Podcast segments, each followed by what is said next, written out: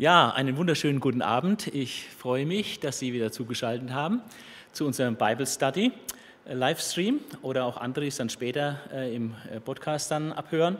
Ähm, heute ist das Buch der Psalmen dran.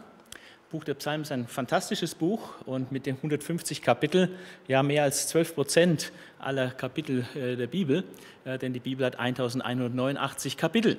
Und heute soll es so in 70 Minuten etwa äh, einen Überblick geben über diese 150 Kapitel der Psalmen.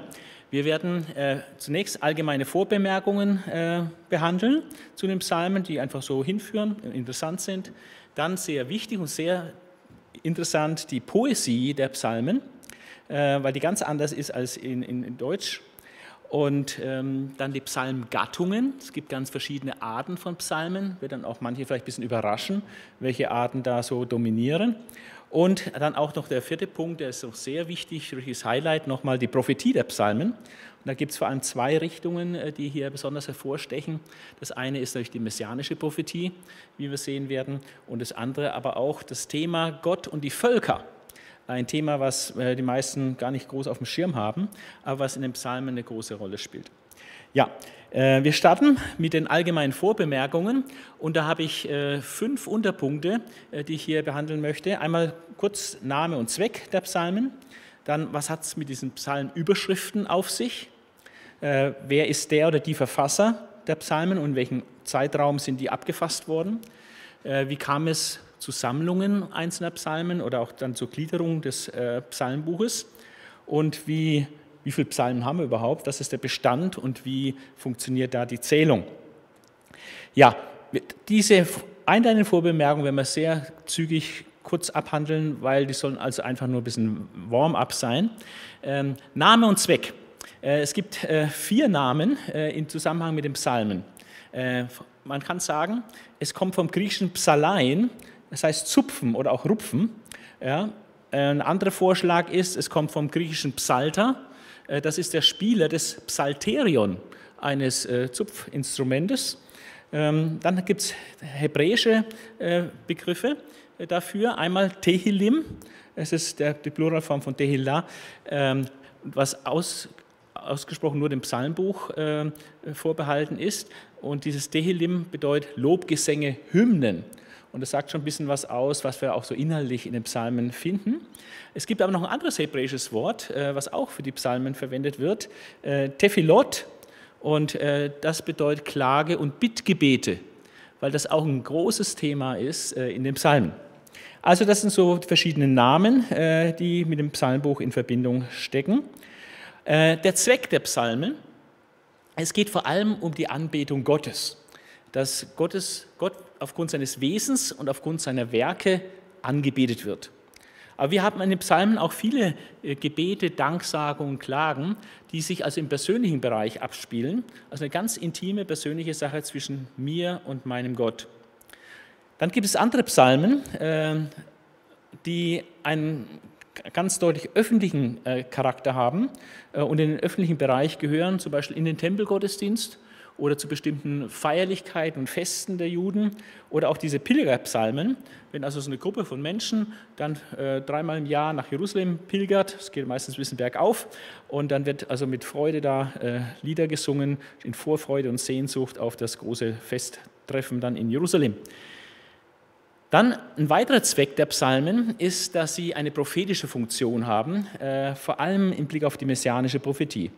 Äh, wir werden noch sehen, wie stark dieser Anteil da überhaupt ist. Und Bonhoeffer hat noch einen interessanten Gedanken eingeworfen im Blick auf äh, den Zweck der Psalmen, nämlich er hat gesagt, das ist das Gebetbuch Jesu. Und wenn man sich das so vorstellt, dass Jesus diese Psalmen wirklich alle 150 einzeln auch so für sich auch so gebetet hat, das ist irgendwie ganz hochinteressant, das so zu sehen.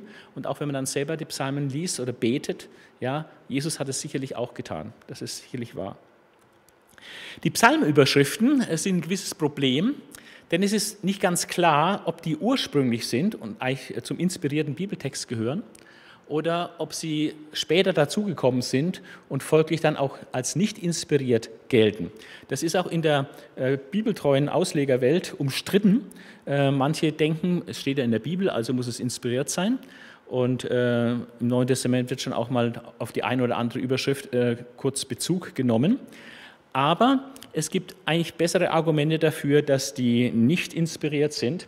Und äh, zwar, ähm, interessanterweise sind manche dieser Psalmüberschriften von ihrem Inhalt gar nicht mehr verständlich. Das heißt, wir wissen gar nicht mehr genau, was das wirklich, wie das zu übersetzen ist. Das sind Worte verloren gegangen. Sie werden auch nicht wirklich zitiert im Neuen Testament und äh, sind auch vom Text ein bisschen abgerückt, äh, vom also eigentlichen Bibeltext, ein bisschen abgesetzt und werden, äh, sind wahrscheinlich doch eher als spätere Hinzufügung an, anzusehen. Ähm, es ist auch interessant, dass ähm, die Septuaginta und Vulgata, also die lateinische, äh, griechische Übersetzung lateinische Übersetzung des Alten Testaments, dass sie da relativ großzügig äh, mit diesen Überschriften umgehen, wie sie dies äh, übersetzen oder auch dann auch manchmal ein bisschen verändern. Ähm, also ich denke, dass mehr dafür spricht, dass sie nicht ursprünglich sind, diese Überschriften. Manchmal scheinen sie auch zum Inhalt des Psalms gar nicht so wirklich zu passen. Also ich denke eher, dass sie nicht ursprünglich sind und wahrscheinlich eben dann auch nicht inspiriert. Aber sie haben trotzdem, äh, ist eine Hilfestellung, so wie unsere Überschriften in unseren Bibeln ja auch nicht inspiriert sind, aber hilf, hilfreich sind, wenn man so Buchgliederungen oder Kapitelgliederungen hat. Äh, manche Psalmüberschriften sind verbunden mit Personen, sei es David, Salomo oder äh, Korach, Söhne Korachs, Asaf und, und so weiter.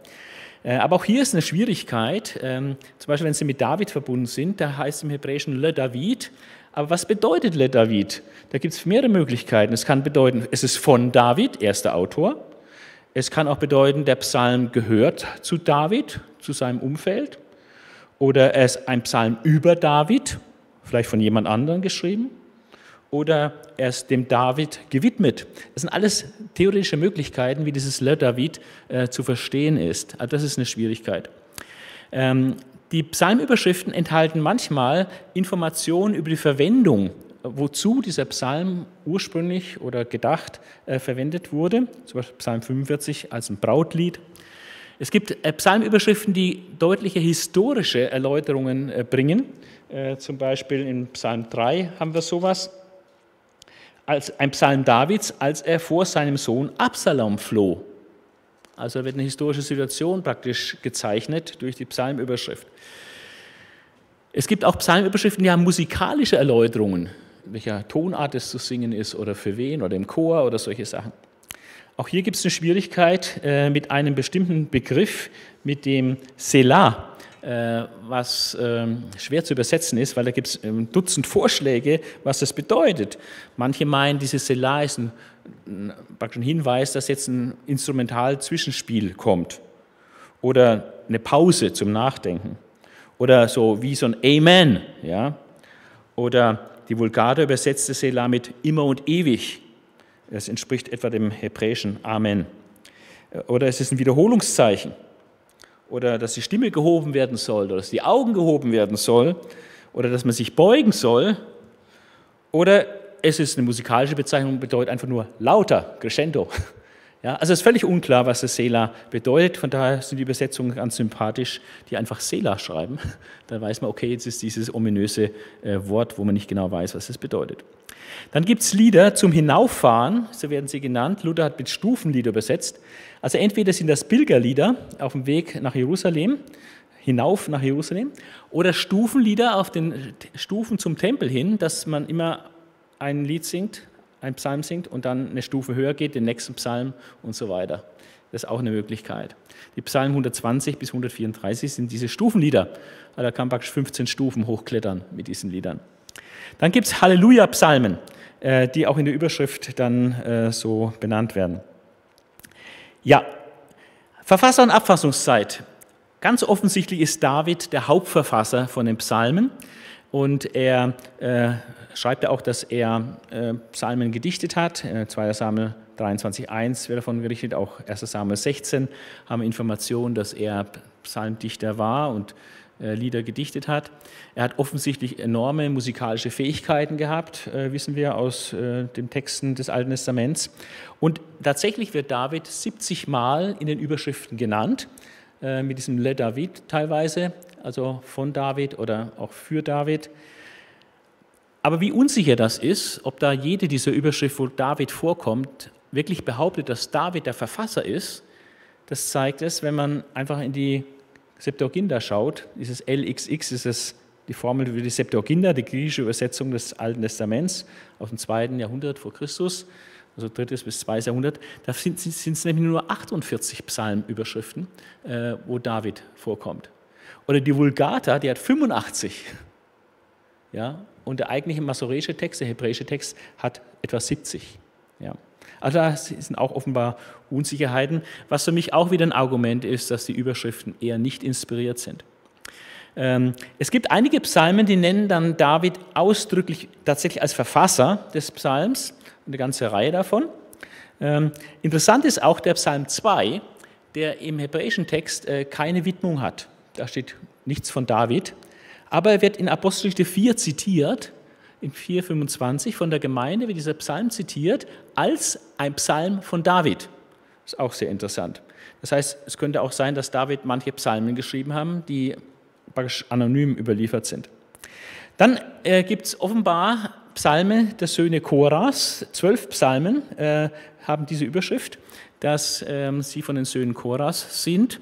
Und das waren möglicherweise Tempelsänger, äh, weil Korah war ein leitender äh, Musiker äh, im Tempelgottesdienst. Ähm, und ähm, die Söhne von ihm haben wahrscheinlich als Sänger gewirkt und dann auch diese Psalmen verfasst. Zwölf gibt es davon. Dann Asaf, der Sohn Berechias, hat auch zwölf Psalmen verfasst, Psalm 50 und die Psalmen 73 bis 83. Vorwiegend, Asaf hat vorwiegend Klagepsalmen verfasst. Also das scheint ein bisschen melancholisch vielleicht gewesen zu sein. Also er hat eine ganz bestimmte Art von Liedern. Äh, man kann auch die Korach-Psalmen untersuchen, wird auch feststellen, die haben auch eine bestimmte Art, aber ganz anders als die Asaf-Psalmen. Äh, Asaf war Sänger und einer der Leiter der Levitenchöre im Heiligtum zur Zeit Davids. Wir lesen da im Chronikbuch äh, darüber. Und er wird erwähnt, dass er die bronzene Zimbel spielte. Weiterer Verfasser, Salomo wird der Psalm 72 zugeschrieben, Mose, Psalm 90, Ethan der Esrachita, Psalm 89. Aber wir müssen uns im Klaren sein, bei etwa ein Drittel der Psalmen, also rund 50 Psalmen, haben wir keinerlei Hinweis auf irgendeinen Verfasser. Wann sind die Psalmen geschrieben worden? Äh, wenn man die Autoren sich anschaut, dann sieht man, dass ein riesiges Spektrum ist, zeitlich gesehen. Also es fängt wohl an mit Mose, Psalm 90. Und der Psalm 137 ähm, reflektiert das babylonische Exil. Äh, wir saßen da an den Flüssen in Babylon und weinten, ja. Äh, und dann haben die Leute gesagt, spielt Lieder, ja. Ähm, also das Psalm 137 ist klar im babylonischen Exil und Psalm 126 spricht von der Rückkehr der Gefangenen. Wenn es das babylonische Exil meint, aus dem die Gefangenen zurückgekehrt sind, dann ist es sogar nachexilisch. Das heißt, wir haben die unglaubliche Zeitspanne von 1400 vor Christus etwa, Mose, bis etwa 500 vor Christus, Rückkehr äh, und Etablierung äh, nach dem Exil. Klar ist auf jeden Fall, dass die große Blütezeit äh, der Psalmen und wo die meisten Psalmen sicherlich entstanden sind, dass das in der Zeit von David war, um etwa 1000 äh, vor Christus. Aber eine genaue Datierung der einzelnen Psalmen ist oft gar nicht möglich. Vierte Vorbemerkung, Sammlung und Gliederung. Wenn man sich das anschaut, stellt man fest, es gibt, die haben sich was gedacht bei der Zusammenstellung der Psalmen, so wie wir es im Buch finden, in der Bibel finden. Es geht offensichtlich ähm, nach Verfasser, dass nach Verfasser zusammengestellt wird, aber auch nach Psalmart und auch wie sie in der Anbetung verwendet werden. Das sind so verschiedene Kriterien, die immer wieder eine Rolle spielen, warum die Sammlungen so zustande kommen. Man kann deutlich verschiedene Sammlungen unterscheiden. Also klar die davidischen Psalmen, dann äh, die Psalmen der Söhne Korachs oder der Söhne oder die Psalmen Asafs, dann Psalmen des Hinaufgehens, diese Stufpsalmen oder auch Pilgerpsalmen, Halleluja-Psalmen. Und dann ist noch sehr interessant, äh, dass von den Psalmen Davids, ähm, wir haben dann den sogenannten elohistischen Psalter, die Psalmen 42 bis 83. Dort wird der Gottesname Elohim, der mehr allgemein, allgemeiner Gottesname ist, Gott als Schöpfergott. Äh, Elohim hat 82 Prozent äh, Verwendung und Jahwe dann praktisch 18 Prozent. Also 82 Prozent Elohim, deutlicher Überhang von Elohim in den Psalmen 42 bis 83. In den anderen Psalmen 1 bis 41, aber auch 84 bis 150 haben wir einen extremen Überhang von Jahwe, äh, dieser intime Gottesname, äh, wie Gott sich dem Mose geoffenbart hat, nämlich 95 Prozent und nur etwa 5 Prozent dann Elohim. Ja, also das ist ein interessanter, äh, und da sieht man auch, dass offenbar die Elohim-Psalmen auch zusammengestellt wurden und die äh, Jahwe-Psalmen äh, zusammengestellt wurden.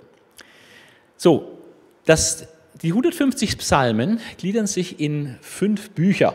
Vielleicht ist es nach den fünf Büchern Mose äh, eingerichtet worden.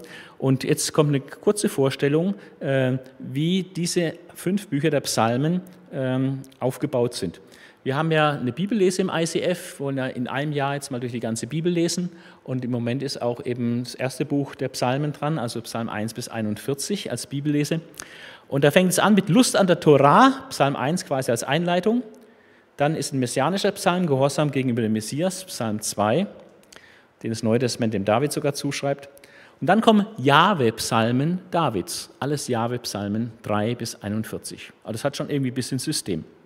Das Buch 2, Psalm 42 bis 72, haben wir die Korach-Psalmen. Aber die Korach-Psalmen sind einfach auch gewisse, haben eine gewisse Ordnung, wie sie in der Bibel stehen. Nämlich, es beginnt mit dem Psalm eines Einzelnen, dann kommen mehrere Gemeinschaftspsalmen und endet mit einem Psalm eines Einzelnen. Ist also gerahmt. Also es hat schon, Leute haben sich was dabei gedacht, diese Psalmen so anzuordnen. Dann kommt der Asam, ein Asaf-Psalm, dann kommen Elohim-Psalmen Davids, 51 bis 72. Und diese Elohim-Psalmen Davids sind fast ausschließlich Psalmen eines Einzelnen. Das dritte Buch der Psalmen, das ist äh, das kürzeste, Psalm 73 bis 89. Da haben wir die Asaf-Psalmen, wie gesagt, meist Klagen. Auch hier wieder diese Einrahmung. Es beginnt mit dem Psalm eines Einzelnen, dann haben wir einen großen Block mit den Gemeinschaftspsalmen und dann wieder als Ende der Asaf-Psalmen ein Psalm eines Einzelnen. Dann kommen Korach-Psalmen, zwei Korach-Psalmen, ein Davids-Psalm, zwei Korach-Psalmen, ein Königspsalm von Ethan. Also das hat schon auch ein gewisses System.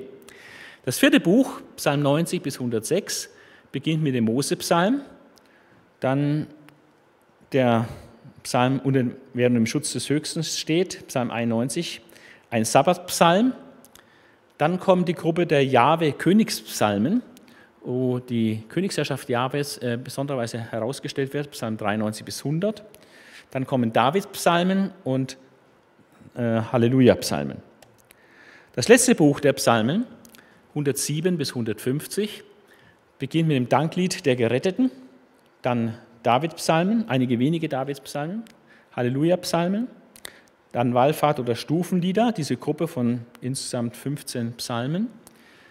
Ein Halleluja-Psalm, also viele Davids-Psalmen und am Schluss wieder mehrere Halleluja-Psalmen. Also es hat eine gewisse Struktur und Gliederung.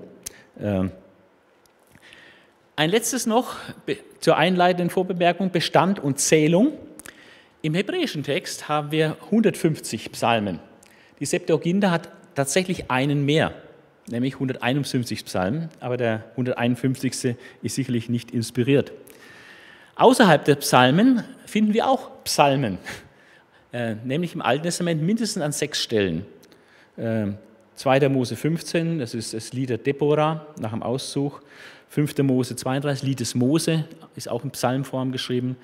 Dann äh, 1. Samuel 2, das Danklied der Hannah. Dann Jesaja 38, das Danklied von Hiskia nach seiner Heilung. Jona 2, äh, wo er da im Bauch des Fisches ist. Und Habakkuk 3, das letzte Kapitel des Propheten Habakkuk, ist auch ein Psalm. Im Neuen Testament haben wir drei Psalmen. Das Magnificat in Lukas 1 und das Benediktus auch in Lukas 1. Und äh, in Philipper 2, dieser Christus-Hymnus von Paulus, äh, das auch wie ein Psalm geschrieben. Außerhalb der Bibel finden wir die Psalmen Salomos als nicht inspirierte außerbiblische Schrift äh, mit vielen Psalmen.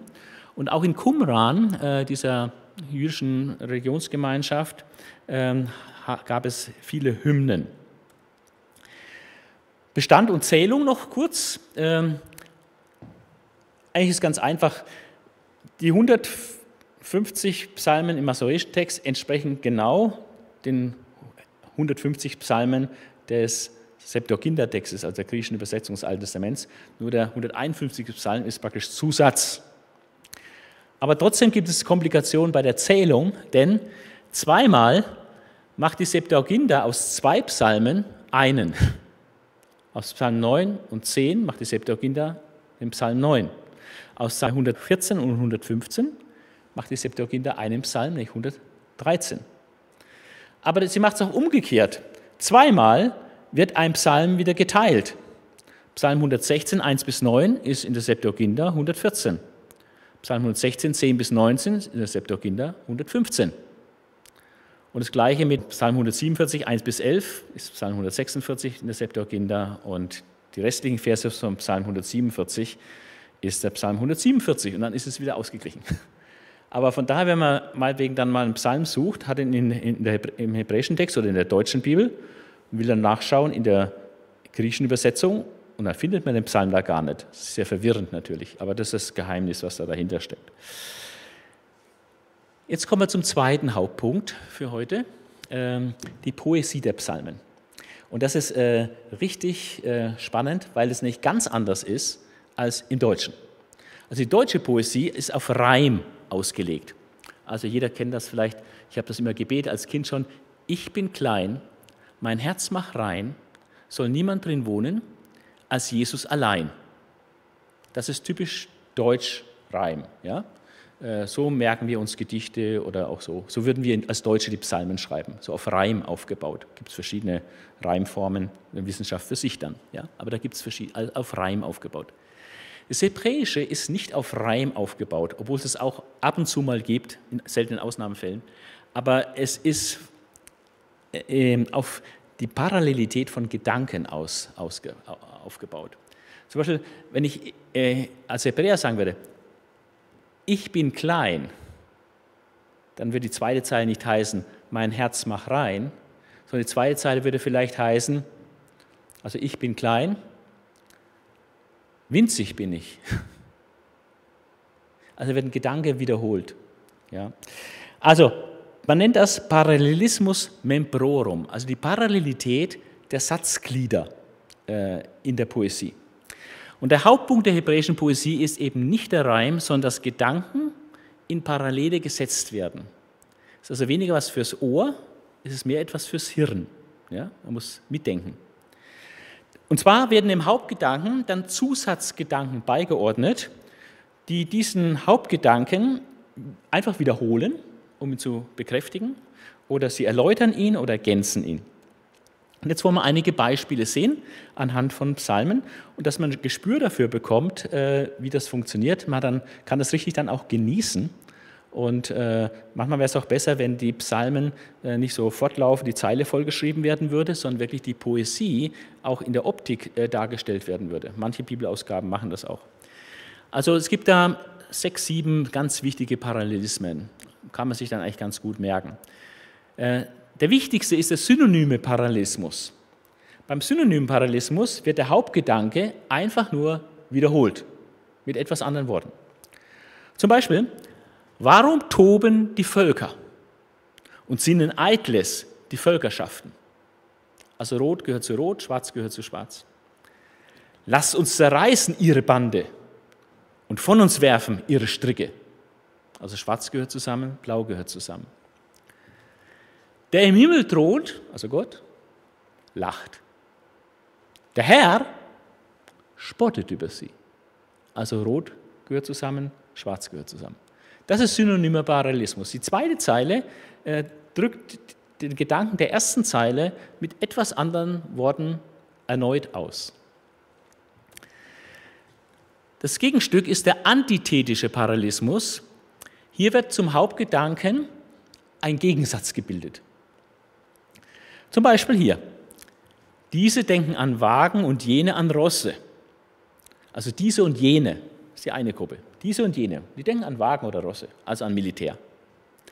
Wir aber, das ist der Gegensatz, wir aber gedenken nicht an Wagen und Rosse, Wir gedenken an den Namen des Herrn unseres Gottes. Das ist der Gegensatz. Die einen setzen auf Militär und die setzen auf ihr Gottvertrauen.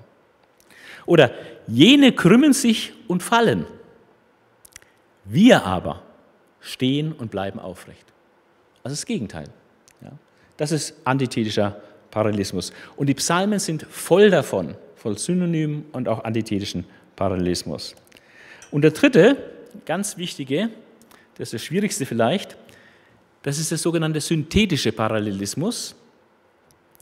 Da wird der Hauptgedanke nicht wiederholt, der Hauptgedanke wird auch nicht einfach ins Gegenteil irgendwie ausgedrückt, sondern der Hauptgedanke wird aufgegriffen und weitergeführt, ergänzt. Zum Beispiel hier, habe ich doch meinen König geweiht.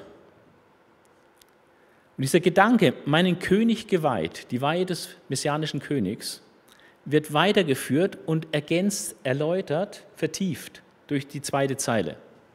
Also habe ich doch meinen König geweiht auf Zion, meinem heiligen Berg. Also nicht nur die Tatsache, dass der König geweiht wird, sondern auch, jetzt wird der Ort genannt, wo das stattfindet, auf Zion, dem heiligen Berg Gottes. Ja. Psalm 2, Vers 6. Oder, als der Herr die Gefangenen Zions zurückführte, das ist der Hauptgedanke, die Gefangenen Zions werden wohl aus der babylonischen Gefangenschaft zurückgeführt. Und dieser Gedanke, wir waren wie Träumende, das war, war ein Traum, war das war fantastisch, ja, das war, war ein Traum, wir waren wie Träumende vor Freude. Ja. Aber das ist der synthetische Parallelismus, dass der Hauptgedanke weitergeführt wird. Dann gibt es den klimaktischen Parallelismus, relativ selten, aber den gibt es auch. Da wird der Hauptgedanke einfach gesteigert, also da stark betont. Psalm 1, Vers 1 beginnt so, glücklich der Mann, der nicht folgt dem Rat der Gottlosen, den Weg der Sünder nicht betritt und nicht im Kreis der Spötter sitzt. Also dreimal nicht, ne? Nicht Gottlose, nicht Sünder, nicht Spötter. Dadurch wird es vertieft, äh, verstärkt. Ja? Also klimaktischer Parallelismus, es wird noch gesteigert.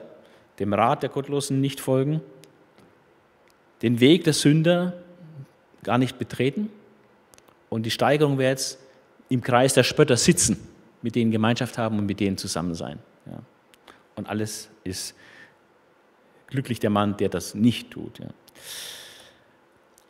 Ein sehr interessanter Parallelismus ähm, ist der sogenannte Dreh- oder Angelpunkt-Parallelismus. Äh, den hat man relativ spät erst auch erkannt, äh, dass es den so gibt.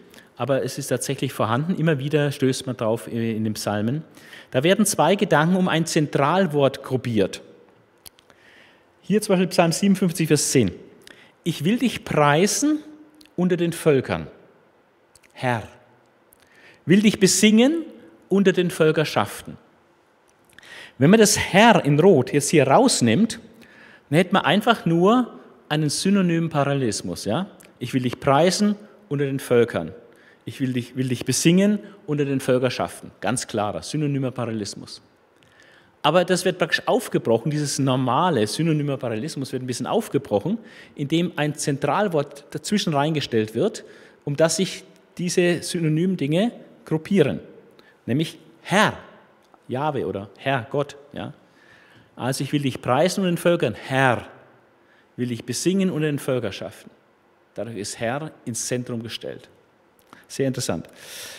Äh, ein letztes, was hier noch so wichtig ist, ist der chiastische Parallelismus. Chiasmus heißt Kreuzstellung. Das heißt, die Parallelen werden nicht unmittelbar, also direkt hintereinander gebracht, sondern in in einer Kreuzstellung werden sie dargestellt. Also, und das, diesen chiastischen Parallelismus gibt es sowohl mit dem synonymen Parallelismus als auch mit dem antithetischen Parallelismus, dass man es über Kreuz stellen kann. Dann spricht er sie an in seinem Zorn. Und jetzt kommt der synonyme Parallelismus. In seiner Zornglut schreckt er sie. Aber man sieht, dass in seinem Zorn ist das Ende dieser ersten Zeile. In seiner Zornglut ist aber der Beginn der zweiten Zeile. Also die Gedanken, die zueinander gehören, in seinem Zorn oder in seiner Zornglut, die stehen nicht praktisch untereinander, sondern äh, durch die Kreuzstellung ist es praktisch ein A, B, B, A. Ja? Ähm, bei dem unteren Beispiel kennt, sieht man es besser. Antithetischer Parallelismus, weil das gibt es sowohl beim synonymen Parallelismus als auch beim antithetischen Parallelismus. Denn der Herr kennt den Weg der Gerechten, aber der gottlosen Weg vergeht. Ja? Der Weg der Gerechten ist dem Weg der Gottlosen entgegengesetzt, ist also ein, ein antithetischer Parallelismus. Aber es ist eben wieder hier schwarz-blau, blau-schwarz. So wie oben schwarz-rot, rot-schwarz war. Das ist Chiasmus. Es gibt es ganz oft, bis ins Neue Testament hinein. Paulus, Jesus hat ganz oft solche Sachen. Ein weiteres Stilmittel neben diesem äh, Parallelismus membrorum ist das Thema Wiederholung. Wiederholung ist ja die Mutter des Lernens und äh, das Hebräische ist sowieso sehr auf Wiederholung angelegt, weil es auch eine Hörkultur ist. Äh, die Leute hatten nicht alle ein Buch in der Hand oder eine Buchrolle und konnten immer selber nachlesen, sondern es war vor allem, dass vorgelesen wurde, äh, geprägt wurde. Die Leute hörten das. Deswegen musste viel wiederholt werden. Und Wiederholung hilft das einzuprägen. Und es gibt da verschiedene Formen der Wiederholung. Eins ist die Anapha. Anapha ist die Wiederholung am Satzanfang. Zum Beispiel Psalm 29,1, gebt dem Herrn. Dreimal fängt ein Satz an, gebt dem Herrn, da, da, da, da, gebt dem Herrn, da, da, da, gebt dem Herrn, da, da, da.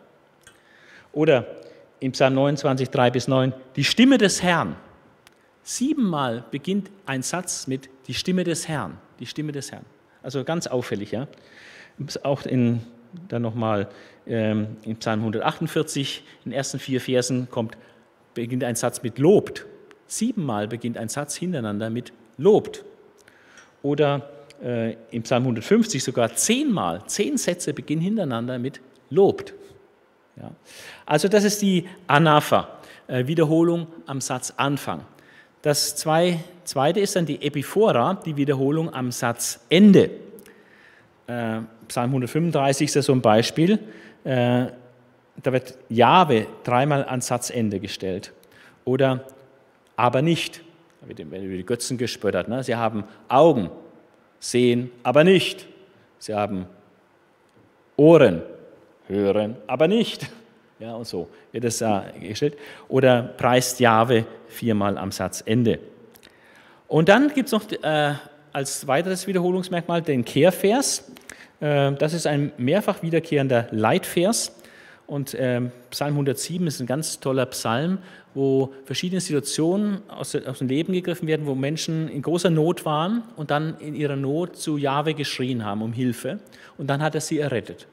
Und dann heißt es, diese Gruppe jetzt, die aus Seenot errettet worden ist, ja, oder aus, aus äh, Todesgefahr errettet worden ist, die sollen Jahwe danken für seine Gnade und für seine Wunder an den Menschenkindern. Viermal findet sich dieser Vers in diesem Psalm 107. Ja, eigentliches Leitmotiv. Gott zu danken für seine Gnade, für seine Wunder, die er an den Menschenkindern tut. Ja, das prägt sich dann ein. Extrem ist Psalm 136, 1 bis 26.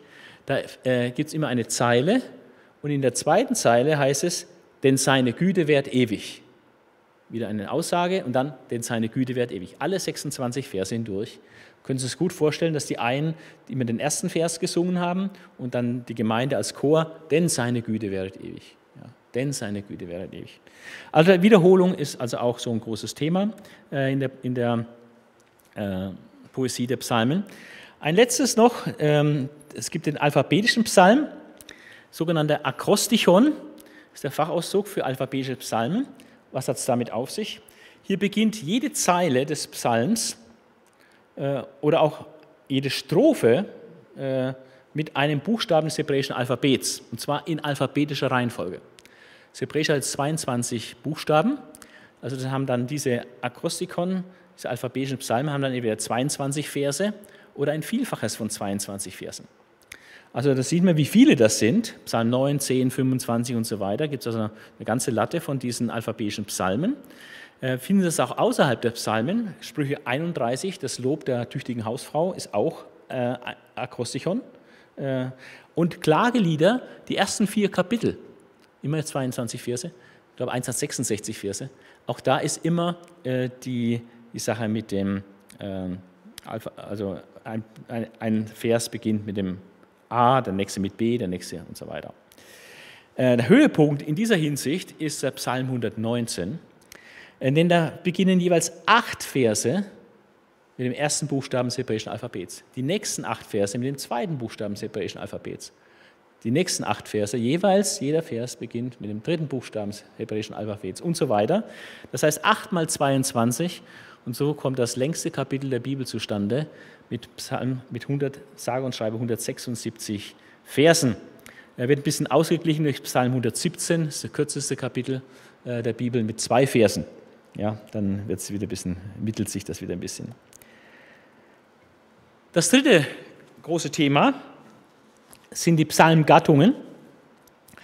Und äh, da ist es interessant, äh, was die Häufigkeit betrifft.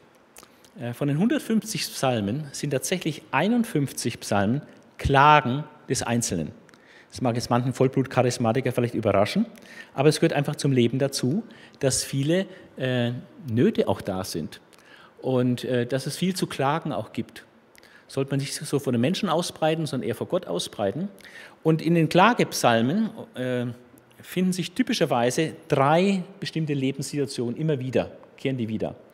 Einmal falsche Anschuldigung, dass irgendwelche Leute Lügen erzählen, einen in die Pfanne hauen wollen, einfach äh, vor Gericht gehen, falsche Zeugen aufrufen und einen dadurch in große Not bringen.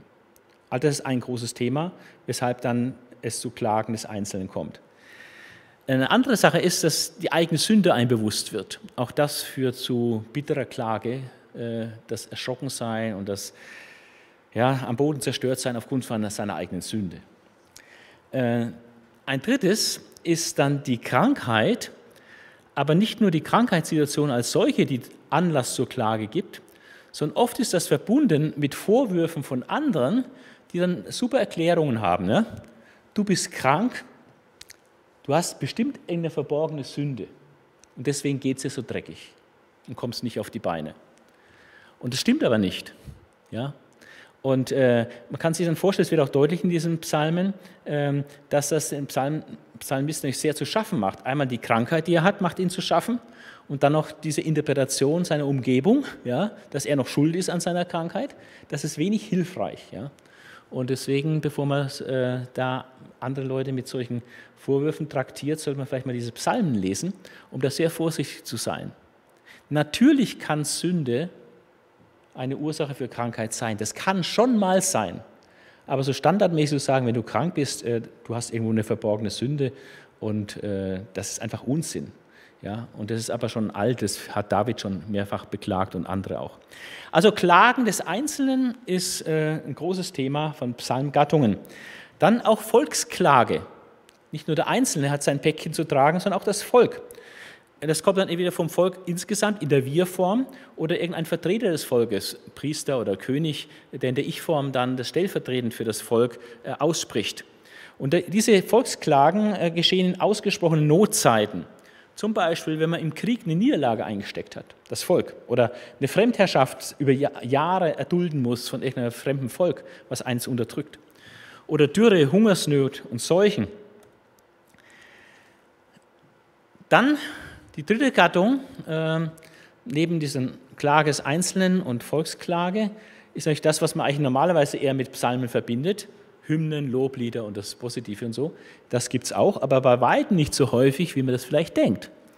Hymnen oder Loblieder 17, die werden im Chor oder Solo gesungen und da wird zum, zur Anbetung aufgerufen. Dann wird die Taten und das Wesen Gottes als Grund des Lobpreises erwähnt und konkretisiert. Und dann wird meistens auch in diesen Psalmen und Lobliedern dann äh, aufgefordert, einzustimmen ins Lob Gottes und Gott zu gehorchen. Oder Lobpsalm des Einzelnen. Hier ist der Unterschied, dass es weniger um das Wesen Gottes allgemein geht, sondern um eine konkrete Erfahrung der Hilfe Gottes oder der Heilserfahrung. Also irgendeine persönliche Erfahrung, die man mit Gott gemacht hat, wo Gott einem geholfen hat. Und das ist dann der Anlass, Gott zu loben und zu preisen. Und das ist dann oft verbunden mit Erneuerung des Gelübdes und dass man sich weiterhin zu Gott hält und ihm treu sein will und so weiter. Jahwe Königspsalmen 6, da wird Jahwe als König der Völker besungen. Äh, wir kommen noch da ein bisschen drauf auf dieses Thema. Und dann messianische Königspsalmen, da gibt es vier. Äh, die werden wir auch noch ein bisschen näher anschauen. Die Königsherrschaft des Messias äh, wird hier beschrieben, ähm, wie seine Herrschaft aussieht, welche Charakteristika, Eigenschaften sie hat, aber auch dann die Schönheit des messianischen Königs, also wie schön der Messias ist und lieblich. Weitere Psalmgattungen, Wallfahrts- und Pilgerlieder, elf an der Zahl, Sehnsucht, Erwartung, Mühsal und Vorfreude der Pilger auf dem Weg zum Heiligtum nach Jerusalem. Dann Zionslieder. Hier wird Jahwe gepriesen für seine Gegenwart auf dem Zion. Weisheitspsalmen. Ähm, die können vielleicht auch im Buch der Sprüche stehen, stehen aber in den Psalmen. Und da gibt es drei Arten von Weisheitspsalmen, die unterschieden werden. Äh, der Sentenzen-Weisheitspsalm, da geht es um so Sprichwörter, Sentenzen, also kurze, knackige äh, Aussagen. Ähm, und die haben meistens als Thema das richtige Verhalten. Wie verhalte ich mich korrekt oder richtig vor Gott? Äh, aber das so in Sprichwortweisheit gefasst. Da gibt es diese drei Psalmen, 127, 128, 133. Dann dieser akrostische Weisheitspsalm, diese alphabetische Reihenfolge da kreiert sind äh, gibt es mehrere, unter anderem auch Psalm 119 gehört dazu, wo das äh, Wort Gottes gerühmt wird. Und dann der thematische Weisheitspsalm, wo man eine total durchdachte Komposition hat äh, mit äh, Spannungsaufbau, Höhepunkt und dann Ergebnis und so. Eine durchdachte Komposition zu irgendeinem Weisheitsthema. Zum Beispiel auch das Thema, äh, warum geht es den Gottlosen so gut? Weitere Psalmgattungen, Gebete vor und nach einer Schlacht, ein Siegeslied und dann gibt es noch Danklieder, Hilfeschrei, Gebetslied, Vertrauenslied, äh, die man unterscheiden kann. Das war das dritte Thema. Jetzt kommen wir zur Prophetie der Psalmen. Und da gibt es zwei große Themenbereiche. Äh, einmal die messianische Prophetie. Man muss sich mal vorstellen, äh, wir haben über drei, etwa 330 konkrete Weissagungen auf den Messias im ganzen Alten Testament. Und ein Sechstel davon, also über 50, äh, finden sich allein in Psalmen. Also die Psalmen und auch Jesaja und wahrscheinlich die Genesis, das erste Buch Mose, äh, das sind äh, die Bücher, die vielleicht am stärksten messianische Prophetie haben. Ähm, aber die Psalmen sind da nicht zu unterschätzen, die haben einen großen, großen Beitrag und vor allem die sind äh, viel älter als die Propheten.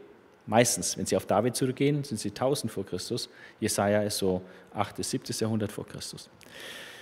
Also messianische Prophetie und da sehen wir immer diese doppelte Linie. Einmal die Leiden, die auf den Christus kommen sollten und die Herrlichkeit danach. Also die Leiden des Messias, aber auch der, der königliche Messias. Und dann gibt es noch eine ganze Reihe von sonstigen, äh, die dann weitere Aspekte äh, von dem Leben Jesu und dem, dem Wirken Jesu äh, beleuchten. Habe ich unter sonstige gefasst. Der zweite Bereich, wo ich einen wertvollen Messian, äh, prophetischen Beitrag der Psalmen sehe, ist das Thema Gott und die Völker. Das haben viele gar nicht groß auf dem Schirm, weil ja Gott und Israel, Gott und die Gemeinde, aber dass Gott auch mit den Völkern massiv umgeht und sein, da einen Plan hat und da auch agiert, ähm, ist äh, unbestritten. Und da haben gerade die Psalmen, das ist mir vor ein paar Jahren erst so richtig intensiv aufgefallen, ähm, da haben die Psalmen ein, einen ganz großen Beitrag zu leisten, ähm, wie Gott mit den Völkern umgeht oder auch welche Perspektiven, welche Zukunft die Völker haben, was vorhergesagt ist für die Völker, was mit den Völkern schlussendlich geschehen wird. Und das ist nicht nur negativ, im Gegenteil. Äh, wenn man diese Stellen also zusammenschaut, ich habe äh, unter diesem Aspekt mal die ganzen Psalmen durchgelesen, die 150, und alle Stellen unterstrichen, wo irgendwie Völker, Nationen, äh, alle Menschen oder irgendwie sowas war, wo es deutlich wird, es geht um, um die Welt, ja, um die Nationen, um die Völker. Äh, und habe das dann ein bisschen sortiert, thematisch sortiert und äh, habe dann eine Untergliederung, dass man sagen kann, das hat eine dunkle Seite. Gott und die Völker, das hat auch eine dunkle Seite, Stichwort vielleicht Gericht. Aber es hat auch eine noch größere helle Seite. Und da geht es um die Zukunft der Völker und auch um den Segen, der über die Völkerwelt kommen wird. Aber zunächst mal die messianische Prophetie. Und ähm, da äh, könnte man natürlich jetzt stundenlang reden über Jesus in den Psalmen. Wäre also kein Problem, da äh, 120 Minuten darüber zu sprechen. Ähm, aber ich will es nur ein bisschen anreißen. Es sind vor allem sechs Psalmen, die man sich besonders merken sollte, äh, im Blick auf äh, Jesus in den Psalmen. Äh, der leidende Messias findet sich im Psalm 22 und Psalm 69. Das ist wie so ein Zwillingspärchen. Und der königliche Messias findet sich im Psalm 2, 45, 72 und 110. Wobei 2 und 110 eng zusammengehören. Da geht es um die Königsherrschaft des Messias. Und Psalm 45 und 72 ist auch so ein Pärchen. Da geht es um den, die Schönheit des Königs, die Schönheit des Messias. Die werden wir uns kurz auch anschauen, diese Psalmen. Und dann gibt es äh, sonstige Psalmen, die andere Aspekte äh, betrachten. Ich möchte jetzt mal äh, einsteigen mit den äh, leidenden Messias und einfach äh, aus Psalm 22 mal ein paar Verse lesen. Und dann sehen wir, wie Psalm 22 quasi das Geschehen am Kreuz vorhersagt. Und äh, das von David, also 1000 vor Christus, wird hier praktisch die Hinrichtung des Messias am Kreuz äh, geweissagt. Und man, äh, ich habe das auch, äh, aber aus Zeitgründen kann ich das hier nicht bringen, aber eine Gegenüberstellung kam, Gegenüberstellung von ganz vielen Einzelaspekten dieser Verse und wie das dann in Jesus, in der Passion, in der Kreuzigung bei Jesus genau erfüllt wurde. Also das kann man praktisch genau den Nachweis führen. Äh, ganz extrem hier. Ein Psalm Davids vorzusingen nach der Weise die Hirschkuh, die früh gejagt wurde oder wird. Mein Gott, mein Gott, warum hast du mich verlassen? So fängt der Psalm an. Die Psalmen hatten damals keine Nummerierung, sondern man hat äh, auf den Psalm hingewiesen, indem man den ersten Vers zitierte. Wenn also jemand ruft, der Herr ist mein Hirte, mir wird nichts mangeln, dann weiß eigentlich jeder Christ, das ist Psalm 23. Ja? Ähm, und wenn Jesus am Kreuz hängt und ruft, mein Gott, mein Gott, warum hast du mich verlassen?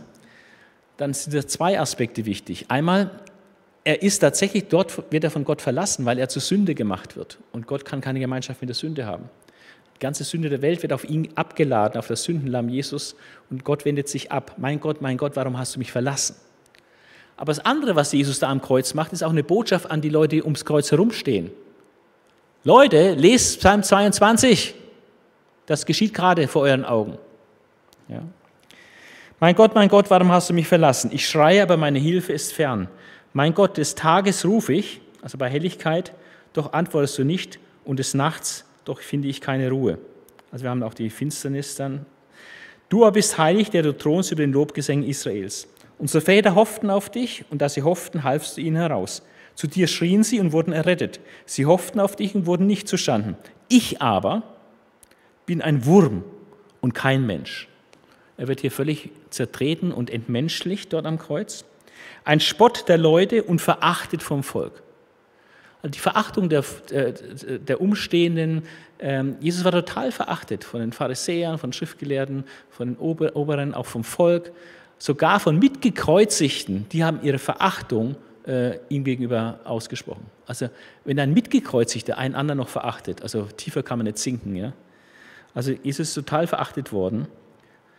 Alle, die mich sehen, verspotten mich, sperren das Maul auf und schütteln den Kopf.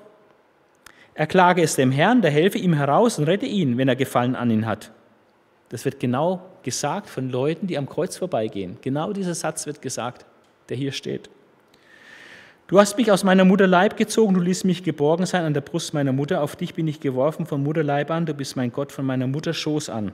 Sei nicht fern von mir, denn Angst ist nahe, denn hier ist kein Helfer. Jesus ganz auf sich gestellt. Gewaltige Stiere haben mich umgeben, Stiere wahrscheinlich für die hoch, ähm, hoch angesehenen Juden. Ähm, mächtige Büffel haben mich umringt. Äh, ihre Rachen sperren sie gegen mich auf wie ein brüllender und reißender Löwe.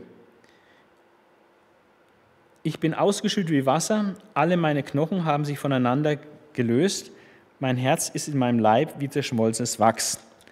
Ähm, meine Kräfte sind vertrocknet wie eine Scherbe. Wenn man am Kreuz hängt, äh, durch die Dehydrierung, Hitze und so, äh, man trocknet innerlich auch aus. Also das ist, äh, die Zunge klebt dann an einem, am Gaumen. Genau das geschieht da bei einer Kreuzigung. Und meine Zunge klebt mir am Gaumen und du legst mich in des Todes Staub. Es geht wirklich ans Sterben. Denn Hunde haben mich umgeben, Hunde, unreine Tiere, wahrscheinlich für die römischen Soldaten ein Bild. Und der bösen Rotte hat mich umringt. Sie haben meine Hände und Füße durchgraben. Wirklich durchgraben. Steht hier, äh, durchbohrt. Ja. Die Hinrichtungsart Kreuzigung war eigentlich bei David völlig unbekannt. Trotzdem wird hier prophetisch eine Kreuzigung geweissagt. Hände und Füße werden durchbohrt, durchgraben. Ja. Sie teilen meine Kleider unter sich und werfen das Los um mein Gewand. Kennen wir das? Genau das geschieht. Von Leuten, die keine Ahnung von dem Psalm haben, nicht von den römischen Soldaten, die das gar nicht wussten, was hier geschrieben steht. Sie erfüllen unwissend die Prophetie ja, und werfen das Los um sein Gewand, teilen sich die Kleider und weil das Gewand zu schad war, auszuteilen, zu zerschneiden, haben sie gelost darum. Das muss man sich erstmal einfallen lassen. Es sind mehrere Aspekte, die in diesem, allein in diesem einen Vers äh, erfüllt werden. Sie teilen meine Kleider unter sich und werfen das Los um mein Gewand. Genau das ist passiert, Johannes 19, Vers 24. Ja. Aber du, Herr, sei nicht ferne, meine Stärke, eile mir zu helfen, errette meine Seele und so weiter. Also das ist Psalm 22 und Psalm 69 ist sehr ähnlich. Da wird dann noch gesagt, dass sie ihm Galle äh, und Essig zu trinken geben ja, und äh, einige andere ergänzende Gedanken zum leidenden Messias.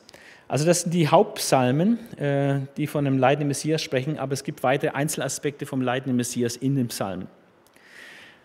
Die königlichen Psalmen, der königliche Messias, Psalm 2, Warum toben die Heiden und murren die Völker so vergeblich? Die Könige der Erde lehnen sich auf und die Herren halten Rat miteinander gegen den Herrn, also gegen Jahwe, und seinen Gesalbten, seinen Messias. Lasst uns zerreißen ihre Bande und von uns werfen ihre Stricke. Aber der im Himmel wohnt, lacht ihrer und der Herr spottet ihrer. Und jetzt kommt der Höhepunkt. Einst, das heißt in der Zukunft von David aus, einst. Einst wird er mit ihnen reden in seinem Zorn, also mit diesen Völkern, ja. Und mit seinem Grimm wird er sie erschrecken. Und dann wird ein Satz in den Boden gerammt, einfach wie eine Tatsache. Ich habe meinen König eingesetzt auf meinem heiligen Berg Zion. Gott hat dort seinen König Jesus intronisiert. Kundtun will ich den Ratschluss des Herrn, der hat zu mir gesagt, du bist mein Sohn, heute habe ich dich gezeugt. Also er ist der Sohn Gottes, er ist eingesetzt als König, der König ist immer qua Amtes Sohn Gottes. Bitte mich, sagt Gott zu diesem König, so will ich dir die Völker zum Erbe geben und der Weltenden zum Eigentum. Geht um nichts Geringeres, als dass ihm die Völker praktisch als Tribut oder als Beute hingelegt werden vor die Füße und dass er die ganze Welt bis zu ihren Enden in Besitz nimmt, sein Eigentum. Also das ist messianisch. Du sollst sie mit einem eisernen Zepter zerschlagen, wie Töpfe sollst du sie zerschmeißen. Also wirklich mit harter Hand regieren und durchfegen und ja, hartes Gericht.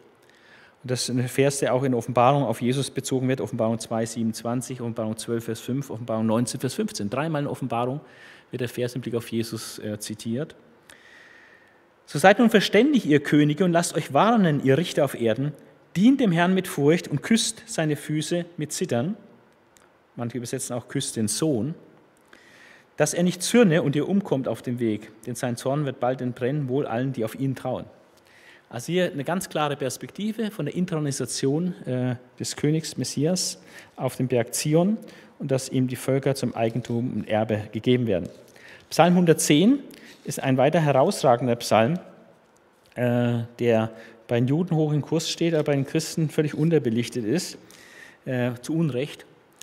Der Herr sprach zu meinem Herrn, setze dich zu meiner Rechten, bis ich deine Feinde zum Schemel deiner Füße mache. Hier geht es um die Himmelfahrt Jesu, setze dich zu meiner Rechten. Der Herr, also Jahwe, sprach zu meinem Adonai, zu meinem Herrn. Jesus benutzt diese Stelle, um zu zeigen, dass der Messias nicht nur der Sohn Davids ist, was als Kind wusste, sondern dass der Messias auch der Herr Davids ist und von daher Sohn Gottes, wahrer Gott sein muss. Ja, in Matthäus 22 können wir das nachlesen, diese Auseinandersetzung, wo Jesus äh, die Leute fragt nach dieser Bedeutung. Also da zitiert Jesus Psalm, äh, Psalm äh, 110. Also hier geht es um die Himmelfahrt. Setze dich zu meiner Rechten, bis ich deine Feinde zum Schemel deiner Füße lege. Dann die Unterwerfung aller Feinde äh, unter die Füße Jesu. Der Herr wird das Zepter deiner Macht ausstrecken aus Zion. Also wenn Jesus wiederkommt, um dann die Weltherrschaft zu übernehmen, wird er von Zion aus herrschen. Herrschen Mitte unter deinen Feinden. Wenn du dein Heer aufbietest, wird dir dein Volk willig folgen in heiligem Schmuck. Deine Söhne werden dir geboren wie der Tau aus der Morgenröte. Und jetzt noch einmal ein Hammer. Der Herr hat geschworen und es wird ihn nicht gereuen. Du, dieser Herr von, von David, dieser Messias, du bist ein Priester ewiglich nach der Weise Melchisedeks. Das heißt, du bist Priester und König gleichzeitig. Melchisedek war König und Priester in Jerusalem, von Salem, also Jerusalem. Und Jesus ist auch äh, Priester nach der Ordnung Melchisedeks, wesentlich höheres Priestertum als Priestertum Aaron, nämlich ewig und vereint Priesteramt und Königtum. Ja. Der Herr wird zu deiner Rechten, wird zerschmettern die Könige am Tage seines Zorns. Also es hat dann mit dem Gericht zu tun, wenn Jesus erscheint. Psalm 45 und 72 äh, sprechen von der Schönheit des Königs, äh, auch von seiner Gottheit, äh, von seiner Herrschaft bis an die Enden der Erde. Ja, wunderbar. Ich kann es nur andeuten hier, dass man einfach diese Linie sieht. weitere Psalmen. ich habe hier alle messianischen, alles was von Jesus rot angemalt in meiner, in meiner Bibel hier. Und da kann man blättern und da finden wir immer gleich die messianischen Texte. Äh, wo dann ihr Rot äh, was ist.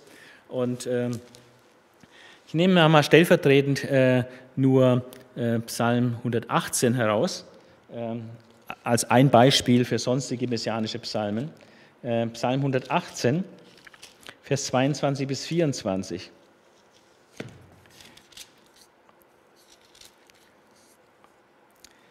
Wir kennen diese Verse.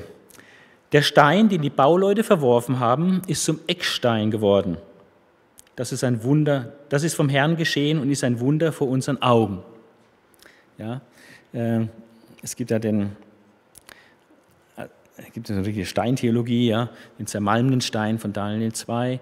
Ja, dann gibt es den äh, Fels des Ärgernisses, wo Leute Anschluss nehmen, von Jesaja 8. Dann gibt es den kostbaren Eckstein zu Zion gelegt, Jesaja 28. Und es gibt auch diesen äh, Eckstein, den die Bauleute, den die Experten, die Religionsgelehrten äh, verachtet haben, für nichts geachtet haben. Den haben die verworfen. Und das ist zum zentralen, zum entscheidenden Stein geworden, zum Eckstein geworden. Und das ist ein Wunder. Ähm, und das wird auch im Neuen Testament verschiedentlich zitiert und auf Jesus bezogen. Das ist vom Herrn geschehen, ist ein Wunder von unseren Augen. Dann geht es weiter. Dies ist der Tag, den der Herr gemacht hat. Lasst uns freuen und fröhlich an ihm sein. Also dieser Vers hat es auch in sich, äh, rollt mir immer so kalten Rücken runter, wenn ich diesen Vers lese, wenn man Folgendes bedenkt. Äh, als Jesus äh, das letzte Abendmahl gefeiert hat und dann nach Gethsemane danach marschiert ist, da heißt es mal im Markus Evangelium, glaube ich, und als sie das große Hallel gesungen hatten, machten sie sich auf. Das große Hallel waren die Psalmen 113 bis 118. Das heißt, die Jünger und auch Jesus haben beim letzten Abendmahl, kurz bevor sie dann aufgebrochen sind, Psalm 113 bis Psalm 118 zitiert oder rezitiert oder auch gesungen. Und da steht dieser Vers drin, der Stein, den die Bauleute verworfen haben, ist zum Eckstein geworden. Das ist vom Herrn geschehen, ist ein Wunder vor unseren Augen. Dies ist der Tag, er geht gerade Richtung Gethsemane. Dies ist der Tag, den der Herr macht. Lasst uns freuen und fröhlich drin sein. Ich denke, das ist eine unglaubliche Ermutigung nochmal für Jesus gewesen. Es ist ganz, ganz schwer, was vor ihm steht, aber eigentlich dazu ist er in die Welt gekommen, diesen Weg zu gehen, für dich und für mich, um für unsere Sünden zu sterben. Dies ist der Tag, auch dieser Tag, wo er nach Gethsemane und dann verhaftet wird, verhört wird und dann zu Tode gebracht wird. Dieser Tag, den der Herr macht, lasst uns freuen und fröhlich darin sein, weil der Plan des Herrn an diesem Tag vorangebracht wird. Also da gäbe es noch vieles zu sagen. Ich will es mal andeuten, es kommt bestimmt mal irgendwann mal eine Serie über Jesus im Alten Testament. Ähm, aber heute mag das genügen, weil das andere ist mir noch wichtig, Gott und die Völker. Und da haben wir äh, folgendes, ich habe hier eine Liste, äh, wo ich die ganzen Bibelstellen dazu äh, notiert habe. Und das sind manchmal nur eine, aber manchmal sind es 20, 25 Stellen äh, zu jedem einzelnen Punkt. Und das ist also alles nur aus den Psalmen raus. Und ich möchte jetzt nicht mit den Bibelstellen langweilen. Ähm, und wir haben auch jetzt nicht die Zeit, die Bibelstellen zu lesen, weil es einfach dann zu viel wäre. Aber den Gedankengang, den können wir aufnehmen. Ähm, Gott und die Völker ist ein Riesenthema, sowohl in den Propheten, Jesaja, äh, auch Jeremia, Hesekiel finden wir einiges dazu, in kleinen Propheten, aber auch gerade in Psalmen. Und ähm, das, was ich die dunkle Seite nenne, äh, umfasst eigentlich folgende Aspekte. Einmal wird berichtet an einigen Stellen, dass die Völker toben gegen Gott, gegen den Messias, gegen Israel. Dann heißt aber auch, dass die Völker sich selber schaden. Sie graben eine Grube, wo sie dann selber reinfallen. Sie machen irgendwelche Pläne, die aber dann scheitern. Ja. Also sie schaden sich selbst. Äh, dann ist der Aspekt, dass Jahwe, Gott, prüft alle Menschen. Alle über acht Milliarden Menschen, die wir jetzt hier auf der Welt haben. Er schaut sich jeden Einzelnen an. Und Gott weist Völker zurecht. Er korrigiert Völker. Er fällt denen manchmal in den Arm und äh, lenkt sie um und schimpft sie und ähm, stellt sich ihnen entgegen. Äh, wenn Völker Beschlüsse gefasst haben, zum Beispiel gegen Israel, dann ist Gott auch in der Lage, diese Beschlüsse, diese Bündnisse, die sie machen, einfach zu zerbrechen, null und nichtig zu machen. Lässt sich immer wieder auch in der Geschichte äh, beobachten, dass Beschlüsse, äh, die Völker gefasst haben, die gegen Israel gerichtet sind, zum Beispiel, dass äh, sie dann nicht zustande kommen. Äh, ein ganz, ganz wichtiges Thema, deswegen auch die dunkle Seite, ist, dass Jahwe Gericht hält über die Völker. Da gibt es bestimmt 25 Stellen. Und zwar in zwei Richtungen. Einmal, äh, dass er das in der Vergangenheit schon gemacht hat, gegen Ägypten, äh, gegen Moab, gegen Ammon, gegen Assyrien und sonst was. Also, dass er immer wieder auch Gericht hält über Völker, die sich an Israel versündigt haben oder überhaupt die sich versündigt haben. Aber ganz, ganz viele Stellen äh, sprechen davon, dass Gott kommen wird in der Zukunft. Dass es einen großen Tag des Gerichts gibt, wo dann die Völker, die Völkerwelt zur Rechenschaft ziehen wird. Also jedes Volk muss, hat dann auch eine gewisse Blutgruppe oder eine gewisse DNA oder eine gewisse, ja, die haben gewisse Taten vollbracht, die dann gerichtet werden und wofür sie gerade stehen müssen. Und da haben wir Deutsche ja auch äh, ein schweres Päckchen zu tragen ja, wenn wir unsere Geschichte anschauen. Aber jedes Volk hat da äh, schwer zu tragen und Gott wird jedes Volk auch richten. Ähm, die Völker sind äh, bei den Götzen, äh, die können ihnen aber nicht helfen. Und die Völker, die Jahwe vergessen, heißt es. Die Völker, die Jahwe vergessen, ähm, die haben eigentlich als Perspektive nur den Tod. Ja. Ähm, also sehr, sehr trostlos. Also ein Volk, was Jahwe vergisst und Jahwe beiseite legt, hat äh, praktisch äh, da keine Perspektive. noch ein anderer Aspekt, äh, der auch äh, schwierig ist oder hart. Jahwe zerstreut Israel unter die Völker als Gericht über Israel und macht Israel dort unter den Völkern zum Sprichwort und zum Spott. Also das ist auch so äh, ein Handeln Gottes, was schwer zu verstehen ist, aber er richtet Israel und lässt das zu und verstreut sie weltweit unter die Völker. So, das sind die Dinge, äh, die dunkle Seite, und da gibt es für alles äh, wirklich mehrere, manchmal Dutzend, manchmal mehr Bibelstellen in den Psalmen, äh, um das zu äh, bestätigen. Aber jetzt kommt die helle Seite, und da ist sogar noch mehr zu, zu nennen. Und ähm, das ist sehr, sehr, sehr schön zu sehen. Ähm, die, ja die Völker gehören Jahwe. Jetzt will ich ja doch mal ein paar Bibelstellen lesen, dass man mir das auch glaubt. Ja, also Psalm, 100, äh, Psalm 24, Vers 1 zum Beispiel. Psalm 24, Vers 1. Sein ist die Erde und was sie erfüllt, die Welt und ihre Bewohner. Ja, also Gott gehört alles, alle Welt, alle Menschen, die Völker gehören Jahwe. Auch Psalm 82, Vers 8 sagt, dass die Völker Jahwe gehören. Die Völker haben eine Aufgabe. Sie sollen erkennen, dass sie nur Menschen sind. Sprich, dass sie sterblich sind. Und dass sie von daher auch auf einen höheren angewiesen sind, sich nicht selbst genügen können. Also die Völker sollen erkennen, dass sie nur Menschen sind. Und die Juden können da einen wertvollen Beitrag leisten, denn sie haben die Aufgabe, unter den Völkern Jahwes Tun zu verkündigen, bekannt zu machen, zu erzählen, was Jahwe getan hat. Ja, und das äh, gerade auch durch sein Handeln in der Geschichte an und durch mit Israel, aber auch sonstiges Handeln Gottes, sein Schöpfer, seine Schöpferwerke. Es ist Aufgabe unter den Völkern, Jahwes Tun zu verkündigen. Das ist auch unsere Aufgabe als Christen, äh, den Völkern das bekannt zu machen. Denn nur dadurch ähm, kann geschehen, dass sie Jahwe fürchten und preisen. Das ist der nächste Punkt. Alle Welt soll Jahwe fürchten und preisen. Das ist wirklich eine Aufgabe für alle Menschen und alle Völker, alle Nationen der Erde. Sie sollen Jahwe fürchten und preisen. Gibt es ganz viele Bibelstellen hier. Und es wird dann auch geweissagt in den Psalmen, dass die Völker den Namen Jahwes anerkennen werden. Also er, er wird ein, eine hohe Geltung haben unter den Völkern. Jahwes Name wird anerkannt unter den Völkern. Und eines der größten äh, Verheißungen ist, dass die Völker sich zu Jahwe bekehren und Jahwe preisen werden. Äh, das ist äh, sensationell, dass es wirklich zu einer Massenbekehrung kommen wird. Ähm, wenn, ich denke, wenn Jesus wiederkommt, wird das dann sein. Im Psalm 22, dieser Leidenspsalm, der hat nicht dann eine zweite Hälfte. Und in der zweiten Hälfte ist dann vom Sieg des Messias die Rede.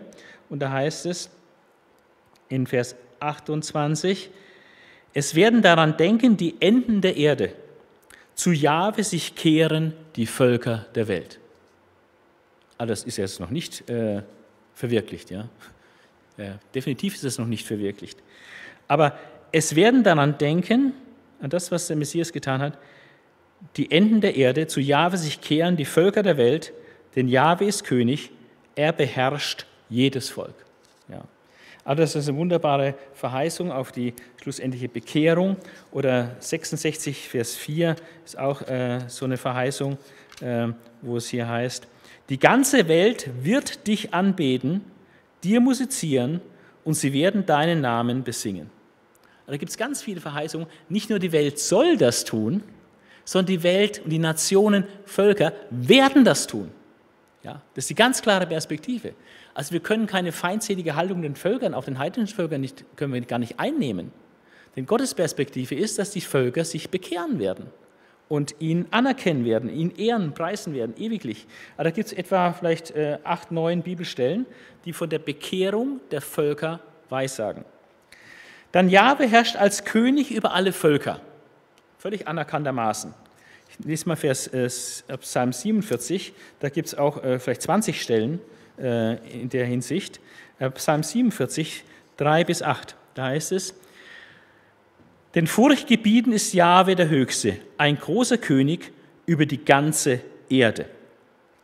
Vers 8 bis 10 im gleichen Psalm, denn Gott ist König der ganzen Erde. Singt ihm ein euer schönstes Lied. Gott ist König über die Völker. Gott sitzt auf seinem heiligen Thron. Die Großen der Völker sind versammelt als Volk des Gottes Abrahams. Also die Großen der Völker sind versammelt als Volk des Gottes Abrahams, denn die Herrscher der Völker gehören Gott. Eine wunderbare äh, Zukunftsperspektive, äh, auch für China und Russland und, und Nordkorea und wie sie alle heißen, die Völker dieser Erde. Jahwe herrscht als König über alle Völker. Äh, da gibt es ganz, ganz viele Stellen, vor allem dann in den Jahwe-Königspsalmen.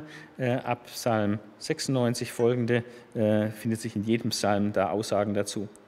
Aber nicht nur Jahwe herrscht über die Völker, sondern auch der Messias herrscht über die Völker. Damit kommen wir zum Ende.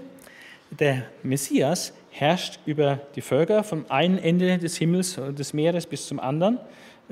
Finden wir in ganz vielen Psalmen diese Aussage, äh, dass der Messias über die Völker herrscht. Wir haben schon gelesen, Psalm 2, ja, äh, praktisch ruf mich an und ich gebe dir die Völker der Weltenden zum Eigentum. Ja.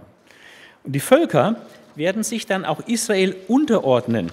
Psalm 47, 4 heißt es, er zwingt die Völker unter uns, Fremdvölker unter unsere Füße.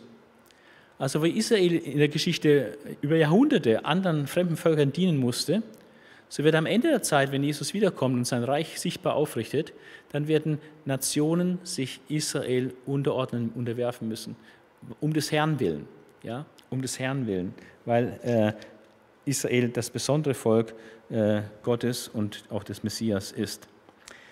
Ähm, Eine der wichtigsten oder in dem Zusammenhang auch extrem wichtigen Aussagen äh, ist Psalm 10, Vers 18.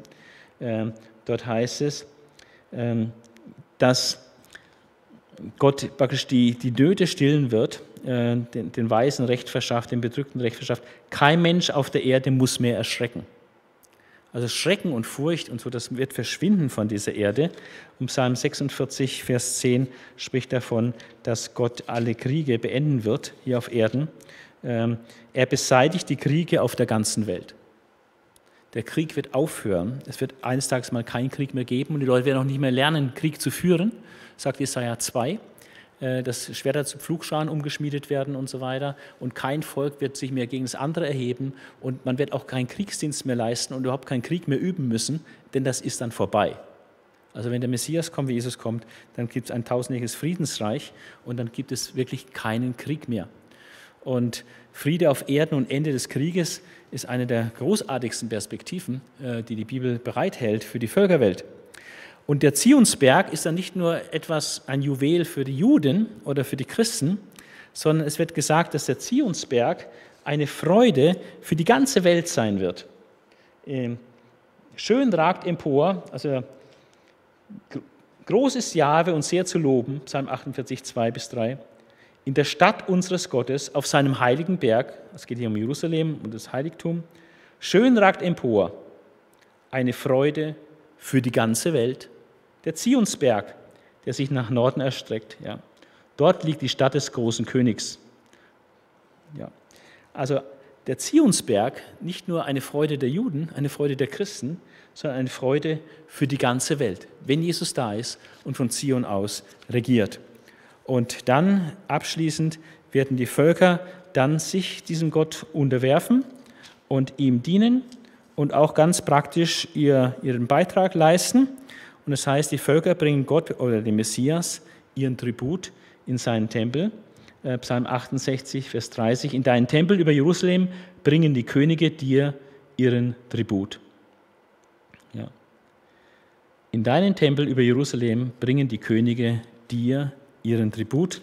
Um Psalm 72, Vers 10 äh, heißt es vom Messias, die Könige von Tarschisch und den fernsten Inseln bringen ihm, dem Messias, Geschenke. Ja. Also die Völker haben eine fantastische Perspektive, ähm, wenn sie sich Jahwe unterwerfen, wenn sie ihm dann äh, Glauben schenken und äh, wenn es dann zur Bekehrung auch der Völker kommt. Ähm, wir tun jetzt als Christenheit äh, das, was wir tun können. Wir haben den Weltmissionsauftrag, aber da ist davon die Rede, aus allen Völkern einzeln zu sammeln. Ja? Und Gott wird es auch vollenden äh, durch die Gemeinde, dass aus allen Volksstämmen, aus allen Ethnien und, und, und äh, ethnischen Gruppen äh, Menschen zum lebendigen Glauben an Jesus kommen und gerettet werden und zur Gemeinde hinzugefügt werden. Aber das ist noch nicht alles, sondern die eigentliche Perspektive ist, dass Gott durch den Samen Abrahams, wie es schon dem Abraham verheißen hat, sollen gesegnet werden alle Völker, alle Nationen der Erde. Und äh, das wird verwirklicht, wenn Jesus Christus wiederkommt und nach dem Gericht über die Völker, nach dem Gericht, äh, dann es auch einer zu umfassenden Hinwendung der Völker äh, zu Gott und dem Messias kommt. Und ähm, wir als Christen haben einen großen Vorteil, dass wir einfach wissen, was in der Zukunft wirklich sein wird. Das wird, das wird die Zukunft sein.